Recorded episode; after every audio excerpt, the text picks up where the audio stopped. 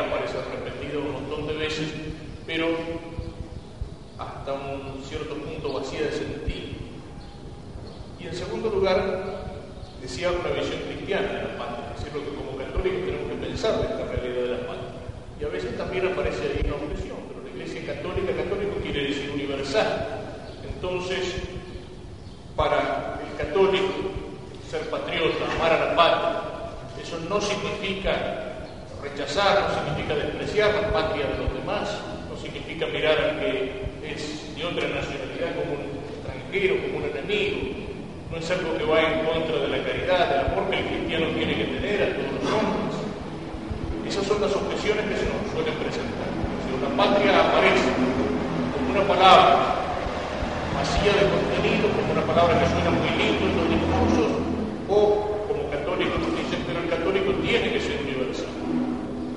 La respuesta, como católico la da un gran papa de comienzo de este siglo, San Pío X, que escribió las siguientes palabras. Si el catolicismo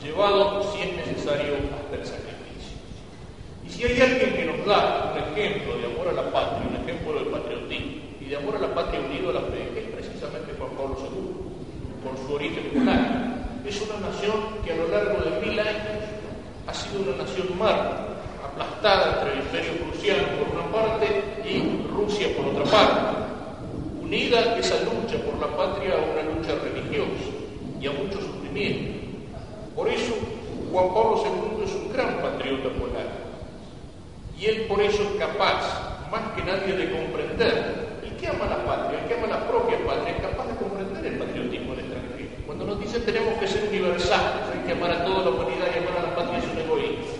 Si nos dijeran que porque amamos a la propia familia, a los hijos, a la esposa, a nuestros padres, entonces tenemos que odiar a la familia de los demás. No. Solamente un tipo que es capaz de amar a la propia familia es capaz de comprender y de respetar el amor que el otro tiene por su familia. Solamente el que es capaz de amar a la patria es capaz de comprender y de respetar el amor que el otro tiene por su propia patria.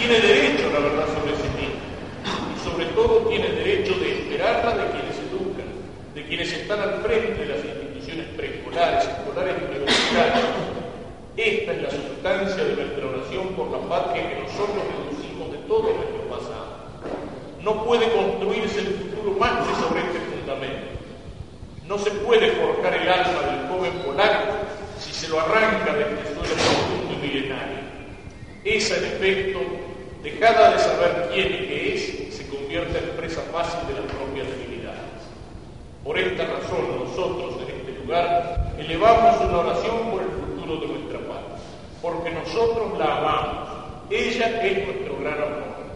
Que nadie se atreva a poner en tela de juicio nuestro amor a la patria, que nadie se atreva. Esto escribía el cardenal Antigua. Y por eso podemos entender cómo cuando el Papa llega a una nación, cualquiera que sea, cuál es el primer gesto que hace al bajar del avión. Se pone de rodillas y besa el suelo de esa tierra, besa el suelo de esa patria. Y eso no es teatro. El Papa para salir en los diarios no necesita hacer una payasada lo hace como un signo de profundo amor y de respeto por esa patria que está visitando. Y pensando en esto, en este ejemplo que nos da el Papa, nos podemos preguntar qué es la patria, para que la patria sea para nosotros más que una palabra que suena lindo en los discursos. ¿Qué es la patria? La primera definición que encontramos de la patria nos dice la patria es la tierra de los padres es la tierra de los padres. Fijémonos lo que esto significa. Es la tierra, pero es la tierra de los padres. O sea, la patria no es solamente un pedazo de tierra, no es solamente una geografía. Es necesario para una patria una geografía. Un pueblo tiene necesidad de una tierra donde vivir, como una familia necesita una casa para. Pero la familia no es solamente la casa, el piso, el techo, las paredes. La familia es la casa y es lo más importante aquellos que viven dentro de la casa, los padres, los hijos. Pero la familia para poder vivir necesita de una casa. Un pueblo para poder vivir necesita de una tierra. Es la tierra donde vive un pueblo a través de generaciones. A veces escuchamos decir, ¿para qué nos vamos a pelear por un pedazo de tierra? Los que no comprendieron la lucha en las Malvinas, los que no dieron importancia al tema de la soberanía de la patria en las islas del sur, en el canal del Niño. ¿Para qué nos vamos a pelear por un pedazo de tierra? Es la misma mentalidad que tenía un señor como Sarmiento en el siglo pasado cuando decía, más vale que la Patagonia se le entreguemos a los chilenos, ¿para qué nos vamos a pelear por un pedazo de tierra? Pero seguramente los que piensan así serían capaces de pelearse si encontraran un día al entrar a su casa que se les ha metido un ladrón por la ventana. Pelearían por ese pedazo de tierra que es su casa. ¿Qué está haciendo ese tipo adentro de mi casa?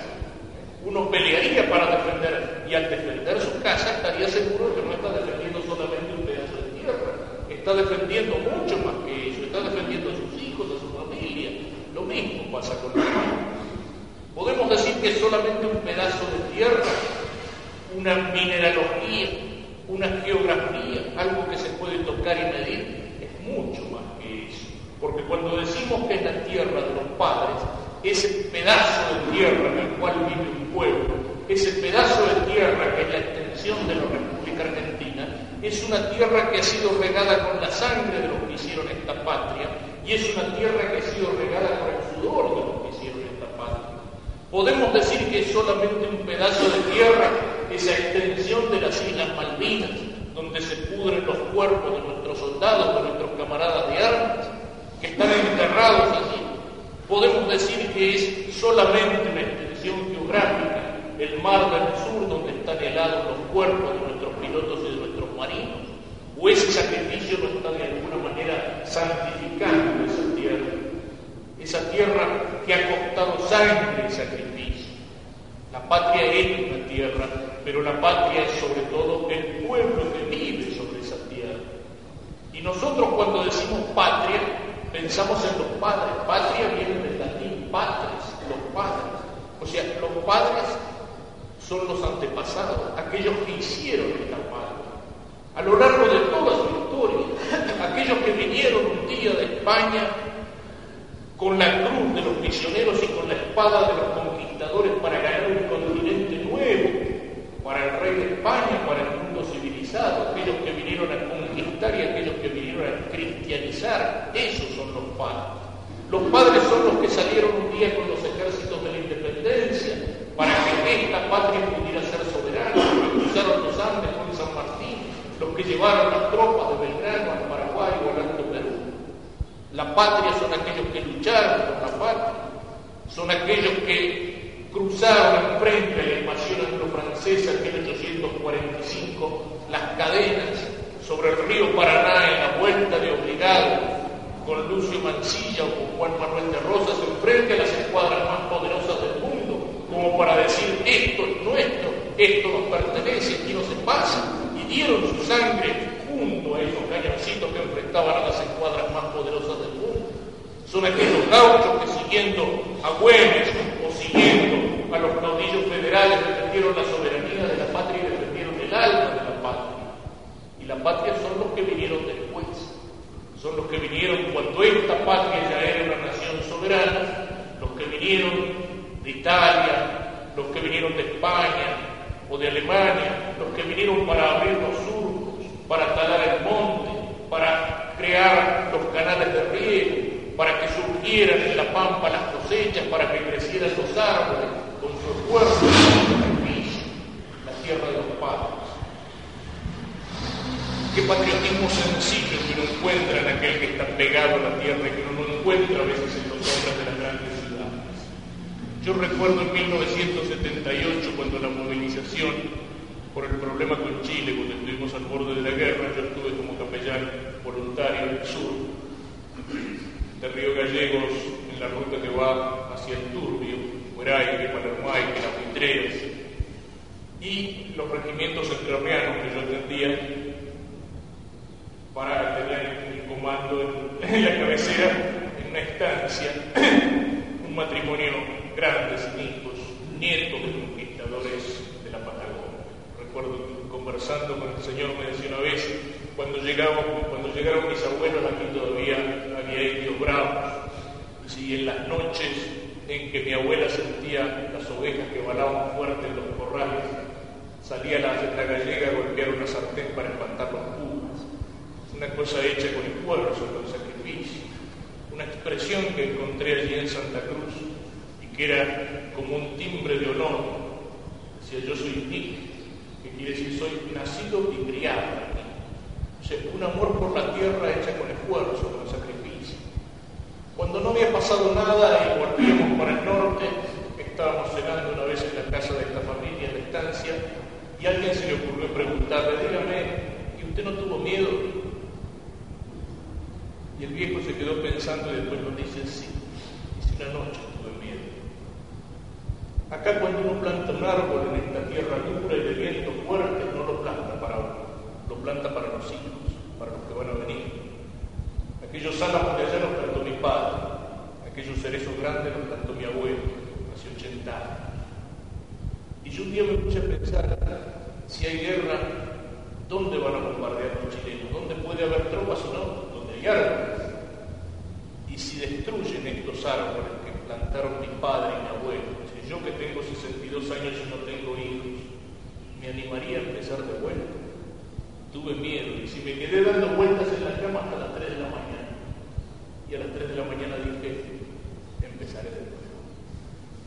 Jamás he visto un patriotismo expresado de una forma más sencilla un amor a la tierra, pero ¿por qué? Porque esa tierra fue hecha con el sacrificio de los padres y con el sacrificio de los abuelos.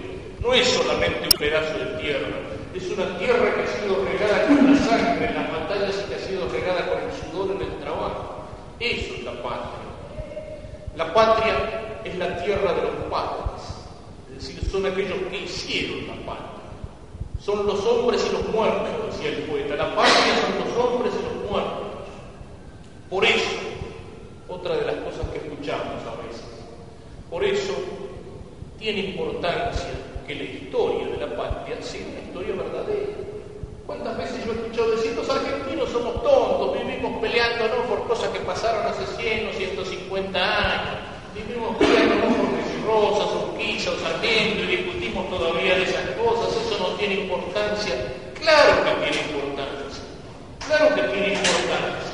Fíjense que en la escuela, cuando se educa a los niños, cuando se educa a los jóvenes, Se los educa con palabras, pero sobre todo se los educa con el ejemplo. Si un padre de familia le dice a un chico, tenés que hacer esto, pero el chico ve que el viejo hace todo lo contrario de lo que le dice, ¿qué es lo que más le queda? ¿Lo que oye? No. Lo que ve. El ejemplo es lo que educa. Y a la juventud se le educa con ejemplo. Por eso la iglesia pone los santos que no están solamente para pedirle favores o prestarles una vela, sino que los pone como ejemplo. Son hombres y mujeres que se tomaron la vida cristiana en serio. Y la patria pone a los héroes. Y entonces es muy importante cuál es el ejemplo que se le pone a los chicos en el colegio. Porque una patria que tiene héroes falsificados, porque cuando una patria le levanta monumentos y tiene como pros a los que han sido renegados y traidores, a los que han vendido la patria al extranjero, a los que vivieron mirando para copiar lo que hacían en Estados Unidos o lo que hacían en Francia o lo que hacían en Inglaterra, a los que tenían un desprecio profundo por todas las cosas nuestras. Esos señores no es porque le tengo una particular inquina, sino que todo eso está documentado, ¿no es Esos señores que son capaces, como Sarmiento, de escribirle a Mitre después de la batalla de Pavón una carta donde le decía, no trate de economizar sangre de gauchos, porque la sangre es lo único que tienen de seres humanos, y es un abono necesario para hacer fértil al país. Cuando ellos, tipos, con mentalidad extranjera y con un desprecio profundo por el criollo, por el español y por todo lo nuestro, cuando esos son los próceres, entonces en la escuela estamos fabricando traidores. Si ese es el ejemplo que se les pone a los niños, el de los que han vendido la patria, el de los que han traicionado la patria, el de los que han despreciado todas las cosas nuestras, en la escuela estamos fabricando traidores. En cambio, cuando se les pone el ejemplo de los que verdaderamente han hecho cosas grandes por la patria, ese es el ejemplo que le estamos dando a los niños y eso es lo que los niños tienen que seguir. Y hoy nuestros niños y nuestros jóvenes, en vez de los santos y los héroes, ¿cuál es el ejemplo que tienen? Personajes de series televisivas, importantes. Los estamos criando con una mentalidad de extranjeros y con una mentalidad de renegados. La patria es la tierra de los padres. Y los padres son aquellos que hicieron la patria con el sacrificio en la guerra y con el sacrificio en el trabajo. Por eso tiene importancia que la historia de la patria sea verdadera. Pero la patria no son solo los padres los que pasaron, la patria son también los que van a venir. Y entonces cuando en vez de patria decimos nación, así como patria viene de padres, padres, nación viene de natus, que es el heredero, el hijo. Y entonces cuando hablamos de nación, estamos mirando no solo hacia el pasado, sino también hacia el futuro. La patria son aquellos que pasaron, son los que han muerto.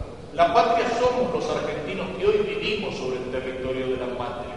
Y la patria son aquellos que no han nacido, son aquellos que van a venir, nuestros hijos, nuestros descendientes. La patria es un pueblo, pero un pueblo no es un continuo simultáneo como la mesa, como la pared, como el pizarrón, sino que la patria es un todo el pueblo y la patria son un todo social sucesivo, como algo que existe en el tiempo a lo largo de generaciones. Mi familia, ¿qué es una familia? Soy yo, son mis padres, son mis abuelos, son los hijos, son los que van a venir. Eso es una familia. La, familia se prolonga en el tiempo, por eso no lleva un mismo apellido a lo largo de generaciones. La, con la patria ocurre lo mismo. Son aquellos que hicieron la patria, somos los que vivimos hoy en esta patria y son los que van a venir, son los argentinos del día de mañana. Y esto tiene una consecuencia muy importante. La patria no nos pertenece. Nosotros, los argentinos que hoy vivimos en esta patria, la recibimos como una herencia del pasado y tenemos que transmitirla en el futuro y tenemos que transmitirla mejorada y engrandecida. Es una responsabilidad tremenda. Es como algo que se nos confía en custodia y que nosotros lo tenemos que transmitir. No nos pertenece y nosotros no tenemos derecho a entregarle a nuestros descendientes una patria arruinada, una patria disgregada, una patria que sea colonia de cualquier imperialismo, de cualquier nación extranjera. No nos pertenece la patria, somos responsables delante del pasado somos responsables delante del futuro. Y por eso, si alguien quisiera hacer que la Argentina sea una estrella más en la bandera de los Estados Unidos, o que nuestra bandera sea la bandera roja hoz y el martillo del imperialismo soviético, o que la Argentina sea la provincia sur del gran imperio brasileño, o que Cuyo o la Patagonia sean entregadas a los chilenos. Entonces, aun cuando eso lo votaran en un plebiscito el 95% de los argentinos, el 5% restante tendría derecho a oponerse a esa decisión y tendría derecho a oponerse con las armas en la mano. Y detrás de ese 5% estaría la gran democracia de los muertos. Estarían todos aquellos que hicieron la patria, estarían todos aquellos que van a venir y que nosotros no tenemos derecho a hacer que vengan como esclavos o como sirvientes en una colonia del extranjero o que nazcan sin patria, en una patria destruida, en una patria disgregada, en una. Porque no somos dueños de la patria, no podemos decidir sobre el destino de la patria, no la podemos rifar, no la podemos entregar, no la podemos cortar en pedazos, no podemos renegar de ella. Es una herencia que hemos recibido y es una herencia, lo repito, que tenemos que transmitir a nuestros descendientes. Y somos responsables. Eso sí. ¿Qué pueden hacer los que pasaron si nosotros no cumplimos con nuestra misión en esta patria? Esperamos del otro lado para insultarnos cuando aparezcamos por allí. ¿Qué pueden hacer nuestros descendientes? Darse el gusto de escribir contra nosotros en los libros de historia o ensuciar con el vitral nuestros monumentos. Ni los muertos, los padres, ni los que todavía no han nacido, nuestros hijos, nuestros nietos, no nos pueden pedir cuentas si nosotros no cumplimos con nuestro deber. Pero Dios sí nos pedirá cuentas. Porque nosotros no nacimos aquí por casualidad. Nosotros no nacimos por casualidad. En este, en, la segunda mitad del siglo XX y en este rincón del mundo que se llama la República Argentina.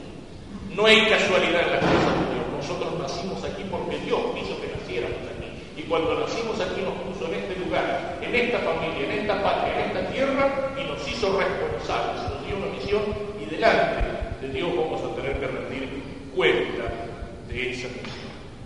Es entonces una tierra y es un pueblo, pero no solo el pueblo que hoy vive aquí, sino aquellos que pasaron y que hicieron la patria y aquellos a los cuales se la vamos a tener que entregar.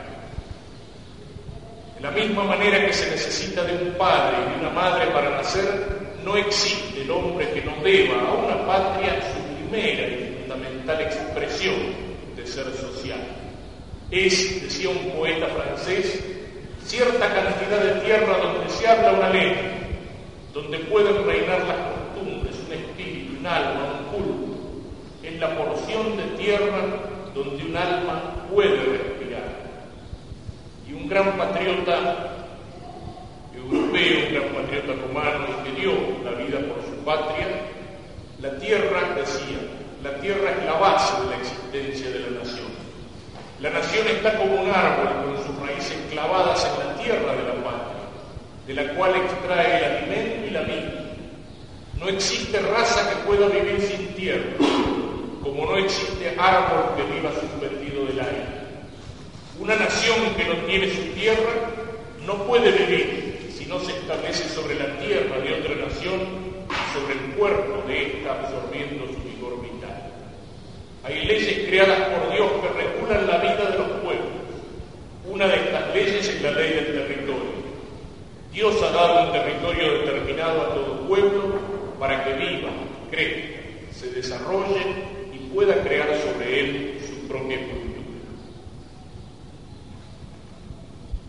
Y enfrente a esta realidad de la patria, ¿cuál es la obligación del cristiano?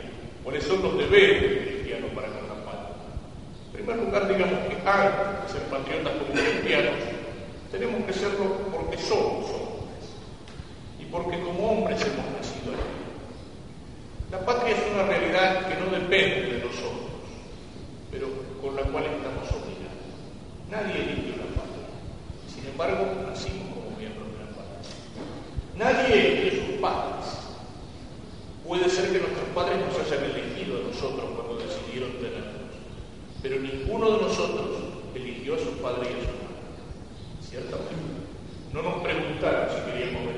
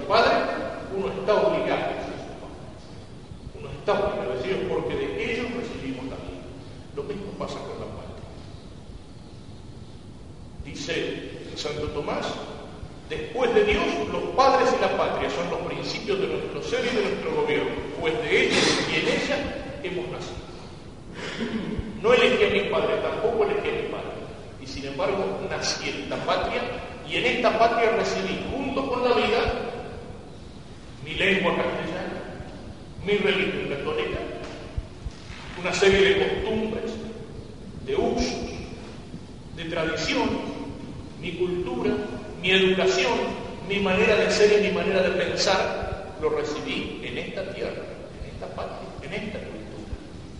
Es la gran mentira que está en la raíz del. Cuando el teórico del liberalismo, Juan Jacobo Rousseau, decía que la patria es un contrato social. Yo no soy miembro de la patria como puedo ser afiliado a un partido político, socio de un club deportivo o como puedo ser socio en una empresa comercial. Si uno está afiliado a un partido, pertenece a un club, a una sociedad de fomento, a una empresa comercial y las cosas no andan, bueno, renuncio hago socio de otro club. Renuncio y me, hago, y me afilio a otro partido. Rompo esta sociedad y empiezo una sociedad nueva para empezar a trabajar. Es algo que yo lo elegí. Pero la patria yo no la elegí. Yo no puedo dejar de ser argentino. Esa es la mentira del liberalismo. La sociedad, la nación, la patria no es un contrato que uno no pueda romper. Uno puede cambiar su nacionalidad. Sí, en los papeles sí. Yo puedo irme a vivir a los Estados Unidos, aprender a hablar inglés y conseguir un trabajo allá y después de algunos años hacer un trámite y cambiar mi pasaporte y decir ahora soy ciudadano norteamericano. Pero yo no puedo dejar de pensar como argentino y de sentir como argentino.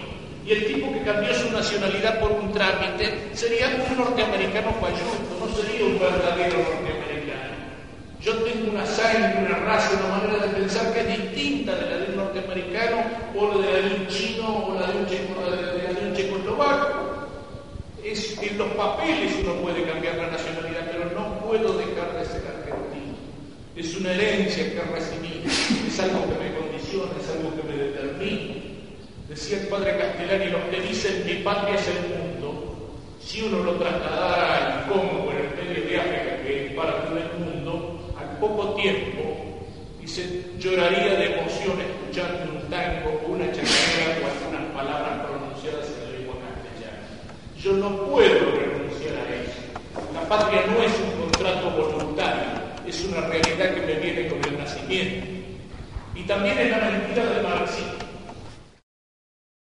Porque un chino puede ser un chino capitalista y fundirse y pasar a ser un chino proletario, un obrero, o al revés, un obrero chino puede trabajar, hacer plata y llegar a ser capitalista. Es decir, puede cambiar de clase pero no puede dejar de ser chino, de tener cara de chino, de hablar en chino y de pensar como chino. La patria es una realidad anterior y superior a la clase social. Es mucho más importante. Uno puede cambiar de clase social o de situación económica, pero no puede cambiar de patria, no puede cambiar su nacionalidad, su raza, su sangre, sus costumbres. Es decir, que antes de ser proletarios o capitalistas, antes de ser trabajadores, obreros, militares, empleados, sacerdotes, somos argentinos por nacimiento. Y eso es algo que nos llevamos en la sangre y que no lo podemos cambiar en la realidad, aunque lo cambiemos en los papeles. Y eso es la primera obligación del cristiano hacia la paz. Es lo que se llama la piedad. No la piedad entendida como se la entiende a veces, como el rezar, como el ser piadoso. Piedad es una virtud humana y cristiana que nos lleva a respetar y a venerar a los padres y a la patria porque de ellos y porque en ellas recibimos la vida. Ese es el fundamento natural de nuestro patriotismo. Una segunda virtud cristiana es la que nos obliga con la patria, cristiana y humana, como católicos y como hombres, y es la justicia legal. ¿Qué significa eso? Hay tres clases la que se llama justicia conmutativa, que es la que regula las relaciones entre los ciudadanos. Comprar, vender. Yo entrego esta mercadería, me tienen que pagar tanto. Yo hago este trabajo, me tienen que pagar tanto. Yo contrato para que me hagan un trabajo, me tienen que pagar. Y justicia.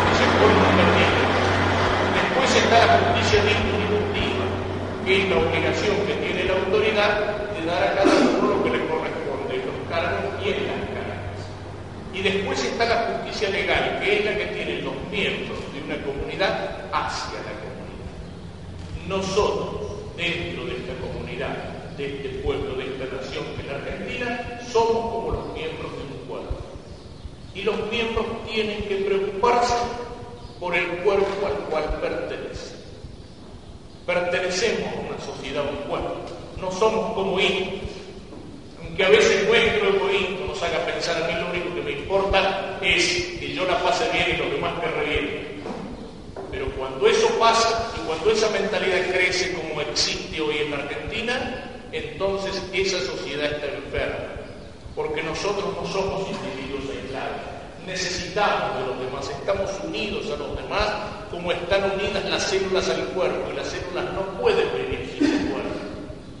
Ya en la antigüedad en Roma se presentó un enfrentamiento entre distintos sectores sociales y hubo en ese tiempo un pensador que lo resolvió con una especie de parábola de juego.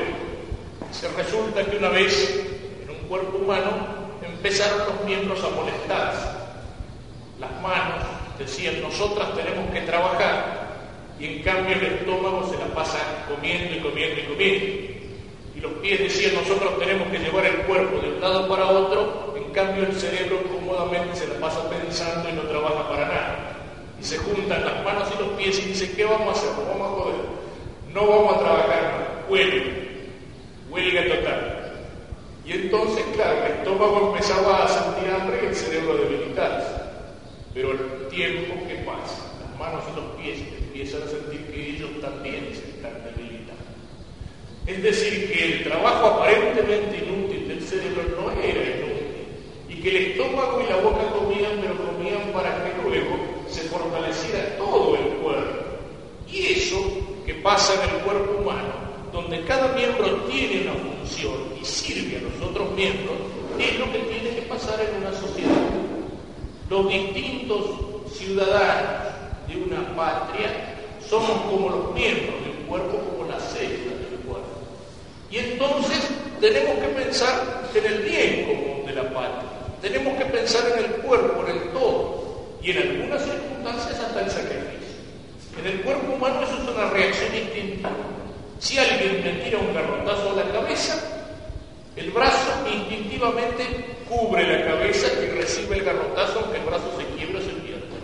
Y eso uno no lo piensa. Es una reacción instintiva del organismo. Si yo me pongo a pensar mientras viene el garrotazo, este garrotazo me va a partir la cabeza, por lo tanto, sería mucho mejor que ponga el brazo delante, porque entonces más vale que lleve el brazo y no que me parta la cabeza. Si me pongo a pensar así, el garrotazo ya vi, me partieron la cabeza, ¿cierto?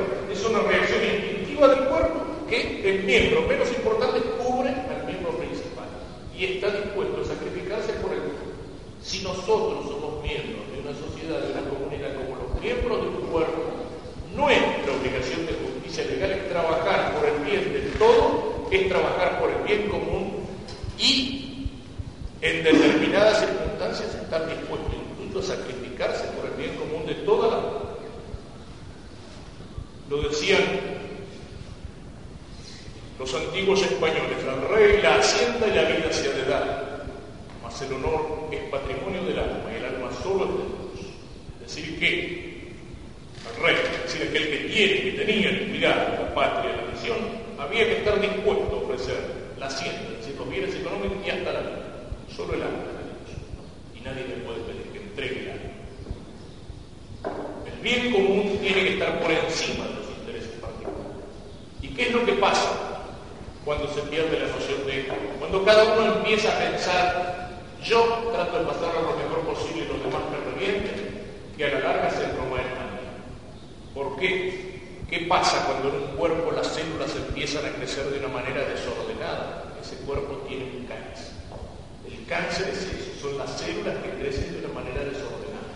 Ese cuerpo se está disgregando y ese cuerpo va a transformarse en un cadáver un cadáver es eso, es un montón de células que se empiezan a desparramar, a digregar. Eso es la putrefacción.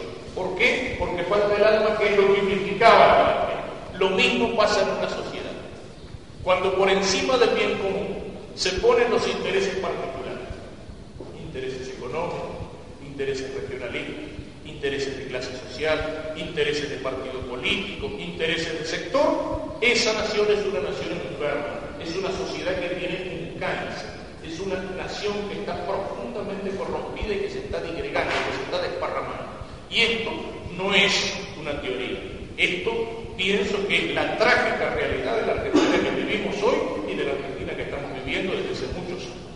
Que en lugar de pensar en el bien de la patria por encima de todo, estamos pensando en los intereses particulares, en los intereses de clase, de sector o de partido. ¿Con cuántos gobiernos lo hemos? Se está haciendo una obra, la está haciendo el gobierno, la, había empezado el gobierno aquel, entonces hay que dejarla sin terminar. Y si un gobierno cualquiera que sea civil o militar de un partido de otro empieza a hacer una cosa y es una cosa bien hecha, no va a faltar gente que trate de bombearlo, de tirarlo abajo todo. ¿Por qué? Porque lo están haciendo los de la otra vereda, los del otro partido. Y la patria no, el interés de la patria no importa, la patria que reviene. Una sociedad enferma, eso es lo que vivimos porque falta ese sentido de la justicia legal, de que somos como miembros de un cuerpo de que somos como marineros en un barco que tiene que llegar a puerto y si cada uno no colabora y no pone lo suyo, si cada uno se corta solo, ese barco no llega a puerto, ese barco se hunde y esa es la trágica realidad de las manos.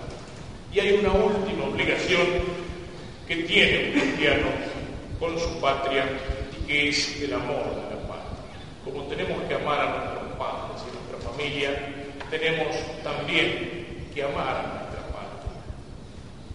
es una obligación cristiana. Es aquella virtud cristiana que se llama la caridad, que a veces aparece como algo tan mal entendido.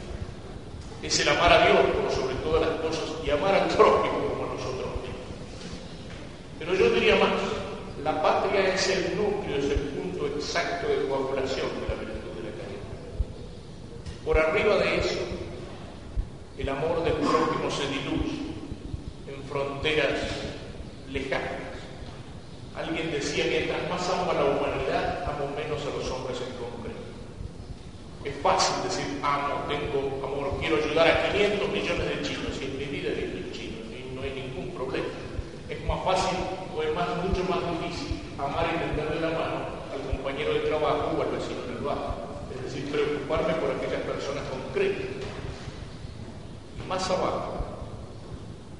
Eso es amor a la humanidad, es una que cuántas veces lo digo. Con los comunistas pasa mucho, se viven preocupados por la discriminación racial en Sudáfrica, por el hambre en el Congo, por lo que, pero la propia patria no les interesa para nada Y por debajo de eso, por debajo de ese amor a la patria, el amor se hace egoísta, el amor se hace localista, el amor se hace demasiado pequeño si hace el amor de mi familia, de mis amigos, o el amor de mi pueblito, o el amor amor de mi tierra, los localismos que a veces nos dividen a los argentinos.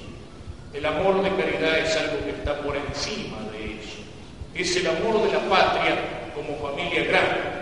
Lo decía San Agustín, ama a tus padres, más que a tus padres, a tu patria, y más que a tu patria solamente a Dios. Y a veces nos cuesta entenderlo, pero ¿cómo? ¿Uno tiene que amar más a la patria que a la propia familia? Sí, porque la patria es mi familia y son todas las otras familias que están unidas. La patria es como mi familia grande y mi familia también es la patria. Ahora, claro, para entenderlo esto bien, tenemos que pensar que el amor, hay dos clases de amor. El amor puede ser el amor sensible, de sentimiento, o puede ser el amor El amor no es solo el sentimiento. El amor suele ir con el sentimiento. Pero el amor a veces tiene que ir separado del sentimiento. Y a veces tiene que ir en contra del sentimiento. Cuando un padre ama a sus hijos, ¿qué pasa? Muchas veces tiene que castigarlo. Y castigarlo le duele muchas veces más a un padre o a una madre, le duele más al padre o a la madre que a él. Sin embargo, si uno no castiga, la Sagrada Escritura llega a decir el padre que no castiga a su hijo lo odia. El que lo ama, lo castiga para interesar. Si no es capaz de corregir, si se deja llevar por los sentimientos, si uno deja que el nene haga todo lo que se le da la gana, todos los caprichos, no, dejalo, pobrecito, para que no llore, que date todos los gustos, que haga lo que quiera, que coma lo que quiera, que coma tierra, que meta el dedo en el enchufe, no, no lo vamos a castigar para que no llore. Eso no es el amor me exige a lo mejor en contra del sentimiento curado. El médico ama a la. ¿Cuándo? Cuando hace lo posible para curar. Y a lo mejor para curarlo tiene que hacerle doler, tiene que meter el bisturí, tiene que cortar, tiene que sangrar. Si el médico se deja llevar por el sentimiento, ¿qué hace? Pobrecito, no lo vamos a hacer sufrir. Pero no, lo dejamos y se murió. Amar, ¿qué es amar? Amar, decía el viejo Aristóteles, amar es querer el bien de todos. El padre y la madre que castigan al hijo lo hacen porque, porque tienen el bien para ese chico. En cambio, si por sentimiento me están dejando que haga todos los caprichos, todo lo que se le dé la gana, le están haciendo un daño. El médico ama al enfermo cuando, cuando quiere el bien del enfermo. ¿Y el bien del enfermo qué es? Curarse. Ese es el amor eficaz, el amor efectivo. El otro es el amor de sentimiento, es el amor afectivo. Es cierto, a la patria podemos y tenemos que amarla con amor de sentimiento. El amor de sentimiento, ¿dónde aparece? El, la emoción que sentimos en un momento de ver izar la bandera de la patria, o la que sentimos al escuchar las marchas de la patria, o el folclore de la patria, o al contemplar el paisaje de la patria, los lagos del sur, las montañas andinas, la pampa. Yo recuerdo una vez en Salta, sobre el Cerro San Bernardo, una familia que llega allí, mira la visión hermosa de las ciudades de la cumbre del cerro, dice el hombre con un tono que se ve que le salía del corazón, qué hermosa se ve mi salta desde aquí. Ese es el amor sensible de la patria, amar las costumbres de la patria, nuestro folclore, nuestras tradiciones, nuestro paisaje, nuestra tierra. Ese es el amor sensible, pero el amor tiene que ser mucho más que los sentimientos, tiene que ser mucho más que eso. Ese es el amor eficaz. Y con los sentimientos, con el corazón, es más fácil amar a la familia que amar a la patria, porque amamos con más fuerza lo que tenemos más cerca. Pero cuando en el momento de la guerra argentino que va a cumplir con su deber deja la familia, en el corazón siente un inmenso dolor. Por supuesto que sí, siente la preocupación, siente la angustia, ustedes tendrán la experiencia de eso. Yo tuve esa experiencia, la tuve como experiencia dolorosa durante la guerra de las Malvinas, cuando me tocó ser como sacerdote el trabajo de refuerzo y de aliento para las familias de aquellos que estaban en el frente, en la Brigada Aérea de Paraná. La misión verdaderamente dolorosa, en varias oportunidades de ir a visitar a las viudas para, para avisarles que eran viudas de ahora en adelante. Evidentemente, muchas veces uno veía en aquel que partía para una misión de combate existía el dolor, pero al mismo tiempo se daba cuenta que tenía que cumplir con su familia y con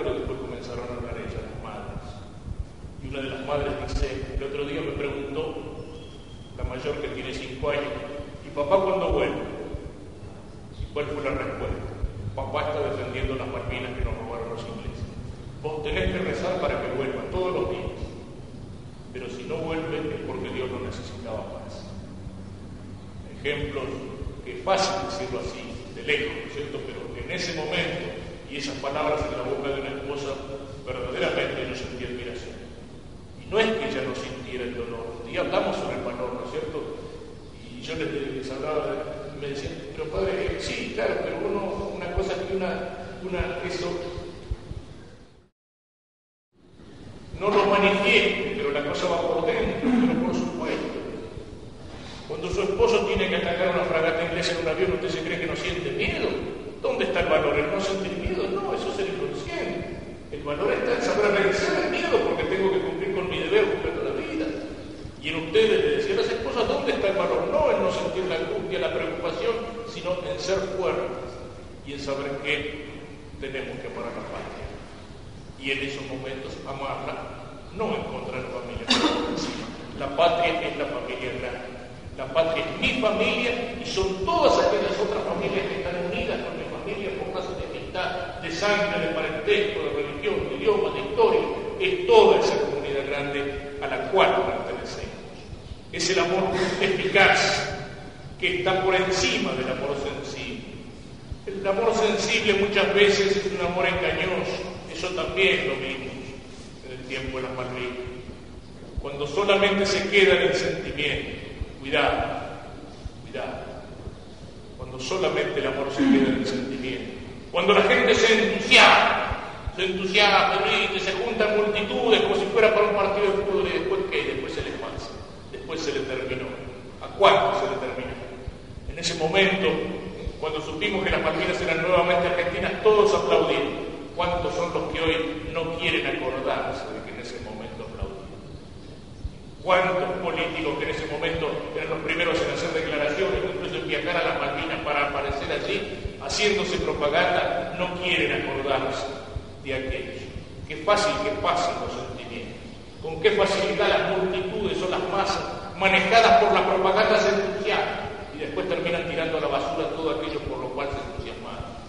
Como pasó con Cristo domingo de Ramos todos iban, iban y tiraban los vestidos por piso para que la cabalgadura de Cristo pasara por arriba de sus vestidos. Y a lo mejor esa misma multitud, muchos de esos eran los que después estaban el Viernes Santo delante del pretorio de Pilato gritando crucifícalo, crucifícalo. Es cierto que tenemos que amar a la patria con el corazón, pero el corazón del hombre a veces es como una veleta que cambia con todos los vientos y eso es algo que hay que tenerlo en cuenta. El amor tiene que ser eficaz, es decir, mucho más que un entusiasmo pasajero, mucho más que un entusiasmo que a lo mejor se despierta, pero que después se duerme, pero que después se apaga cuando las cosas se ponen bravas o cuando las cosas se ponen difíciles. Y por último, ese amor tiene que ser un amor crítico. Decía un gran español, un momento muy difícil de la historia de España, amamos a España porque. Así tiene que ser muchas veces el amor de nuestra patria. Amamos a España porque no nos gusta. Y el padre Castellani, mi maestro, escribía una vez mirando la realidad argentina, de las ruinas de esta nación que llevo edificada sobre mis espaldas, cada minuto me cae un ladrillo al corazón. El amor de la patria tiene que ser un amor crítico como el amor del médico que detecta la enfermedad en el enfermo y trata de curar, como el amor que podemos tener a una persona que la queremos mucho y nos damos cuenta de que anda por mal camino y a lo mejor para enderezarla tenemos que decirle una palabra dura.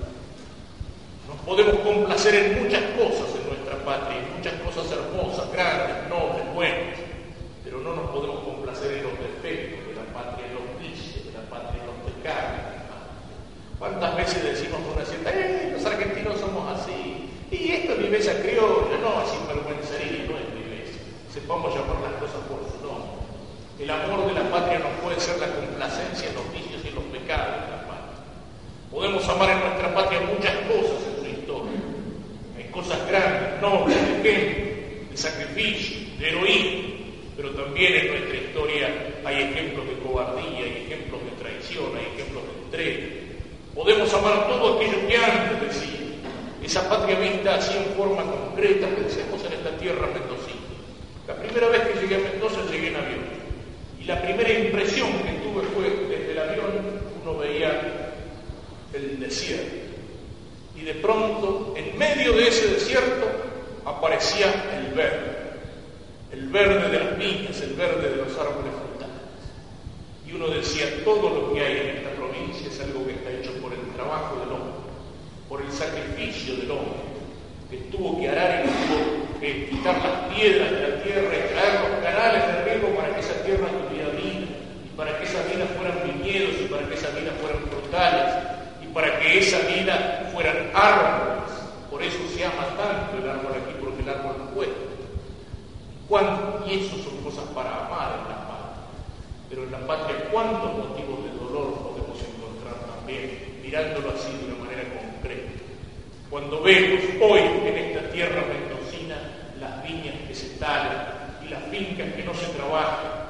Y se malvenden, cuando vemos que el trabajo y el esfuerzo de todo un año, con el riesgo del granizo y con el riesgo de la helada, después cuando llega a producir frutos, esos frutos no sirven para nada, porque todo un año de trabajo después no vale la pena levantar una cosecha, porque por culpa de los especuladores y de los intermediarios políticas económicas, si el tipo va a levantar esa cosecha está perdiendo plata en lugar de ser recompensado por su trabajo. De una manera concreta, cuando uno ve, no le puede caer lugares como Villatuel, las casas de los contratistas abandonadas y un pueblo que se está despoblando. Cuando uno ve que en una tierra rica como es la Argentina, la que Dios ha bendecido con tantas cosas, con tantas riquezas desde el sur hasta el norte, sigue habiendo falta de trabajo y a pesar de todas las promesas hay niños desnutridos. Y cuando uno ve que esta patria está dirigida por los medios de comunicación que nos bombardean con la injusticia, con la mentira, con las propagandas, con las promesas que no se cumplen, cuando uno ve que son tantos los que en lugar de amar a la patria y de amar al capaces de pisarle la cabeza al vecino para trepar un escalón más arriba, cuando vemos la familia que se disgrega o que se destruye y que la bombardean para destruirla con toda la injusticia de los medios de comunicación, todas estas heridas en el cuerpo de la patria y estas heridas en el alma de la patria, cuando vemos que la Argentina está sujeta a aquello que llamaba el Papa Pío XI, el imperialismo internacional del dinero, y que como alternativa para eso nos prometen que la dialéctica de la lucha de clases, el odio del marxismo y una tiranía que es peor todavía, todas estas heridas en el alma y en el cuerpo de la patria, tienen que hacer que nuestro amor de la patria sea un amor crítico,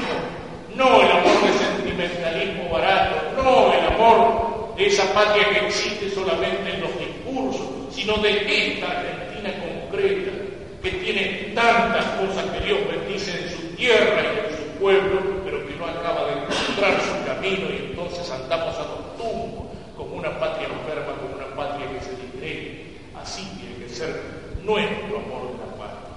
Y esto como argentinos y como cristianos, como argentinos y como cristianos porque ya lo decía antes, no nacimos aquí por casualidad. Dios nos puso en esta tierra y cuando nos puso en esta tierra, en este momento de la historia de la patria, Dios nos confió una misión y un día Él nos va a pedir cuenta de eso.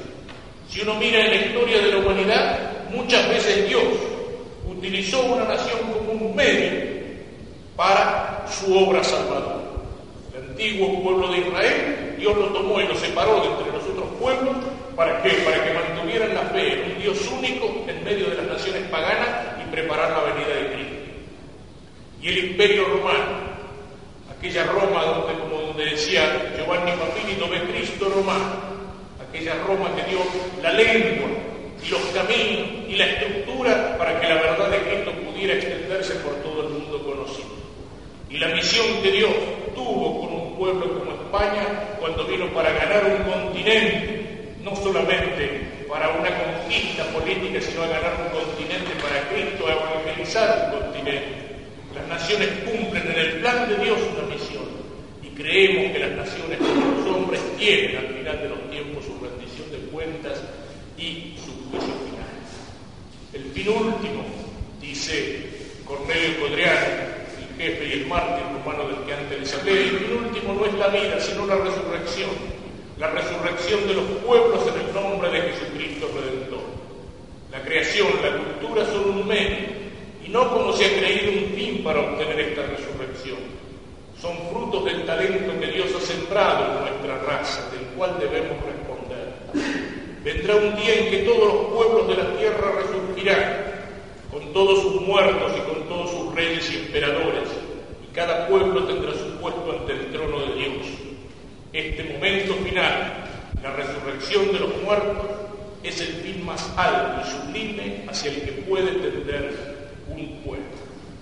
Y en el Congreso Eucarístico del año 1934, el legado del Papa, el cardenal Pacelli, que después fue el gran Papa Pío XII, rezó una oración por esta patria argentina y que concluía diciendo que ante tu juicio pase la bandera amada de los argentinos, acaudillando a 100 millones de hombres libres, a 100 millones de hombres buenos que hayan acatado tu evangelio de justicia